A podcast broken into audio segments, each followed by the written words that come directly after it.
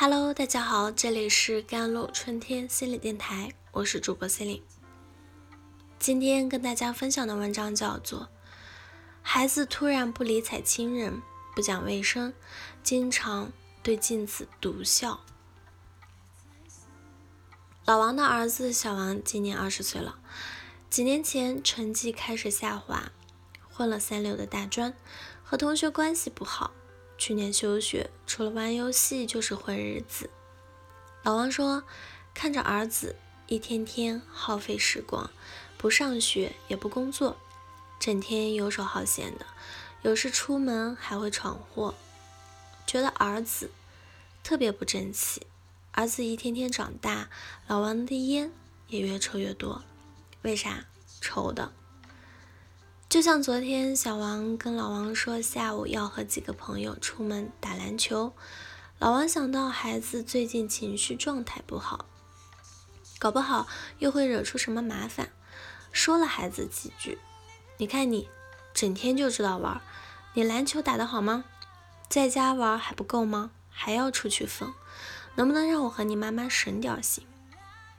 小王不服气，反驳道：“我就是出门打个篮球。”怎么就不让你省心了？老王又说：“你是孩子不懂，你这么大了就知道玩，也不干点正事。我说你是为你好，别不知道好歹。孩子出门打篮球有什么不好吗？为什么不让他们出门玩呢？”老王沉默了半晌，告诉我：半年前，小王在医院被确诊为患有精神分裂症。现在正吃药治疗。老王原本只是觉得孩子成绩差、脾气不好，没想到却得了这个病。现在儿子什么也做不好，每天在家这样真是闹心。看邻居家差不多大的孩子，上学的上学，工作的工作，哪有像他这样的？老王是直脾气，也是个火药桶子。以前想让孩子好，看到不满意的就想说。小时候还好，孩子小，批评不行就打几巴掌。小孩毕竟小，吓唬住了就听话了。但自从孩子到了青春期，老王每次想说个什么，儿子根本不听，说了没用还不说，他还从打心里不服气这个老爸，态度极其的恶劣。起初小吵吵几句。老伴出来劝劝爷俩就消停了，现在不行了，事情变得更糟糕。小王是一听他爸唠叨就炸掉，他们爷俩就会天昏地暗的恶吵一顿。这种状态持续几年，小王脾气越来越大，直到现在他一起就抽风，觉得老王不对了，赶紧带孩子去看医院。北京、上海都去了几家，诊断是精神分裂。老王崩溃了，他接受不了这个结果。看看儿子，又是心疼又是无奈。这还不算，更痛苦的是，每次小王状态不好的时候，总是冲他发火，说他的病都是他害的。老王觉得自己真是作孽。老王后悔啊，虽然是为了孩子好，但他说话冲。习惯指责别人，想想有多少次和儿子说话时长，把你这样不行，你太天真了，你就是不切实际，你就是考虑不周，挂在嘴上。起初儿子小，不敢反驳，等他长大了，翅膀硬了，就敢和自己吵吵，甚至动手了。不仅如此，儿子在外面表现真的不如同龄人。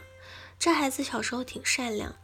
也有一两个朋友，但现在他时时刻刻想表现自己，想和同学交朋友，但又不会和人家说话，好好的说话，最后变成和人家怄气、闹矛盾。平时小王做什么也是做不好，除了玩游戏、网上，想谈个恋爱也不成，看人家姑娘好，给人表白，要么被骗，要么别人不理他，看着也是挺可怜的。每每看到都很幼稚、很虚伪，又很暴躁的儿子，老王的心里想：打翻了的五味瓶，五味杂陈。这个儿子让自己养废了呀？我这都是为了你好。生活中，老王总是会从细节上控制小王的生活，不认可小王的选择，不教给他如何正确的说话做事，导致了今天的结果。老王做法一点点影响小王的成长。起初，在相信阶段，我错了，爸爸打我是对的。后来在怀疑阶段，我错了吗？爸爸为什么总发火？最后在反抗的阶段，我没错，他不理解我，他有病。天天被指责，小王陷入了习得性的无助，他变得很敏感，自尊心极强，特别渴望其他人能够认可自己，想摆脱老王的控制，证明自身的价值。但是生存能力极低，离开老王的指导，又会。不知所措，于是，在现实面前，小王活成了悲剧。这就是小王和老王的故事。希望看到的朋友能有一点思索：我们到底该怎么生活？通过心理干预，可以增强患者对药物治疗的依赖性、依从性，保证药物的维持质量，降低复发率，而且有助于。解决患者的心理需要和心理的问题，全面的提高社会功能。好了，以上就是今天的节目内容了。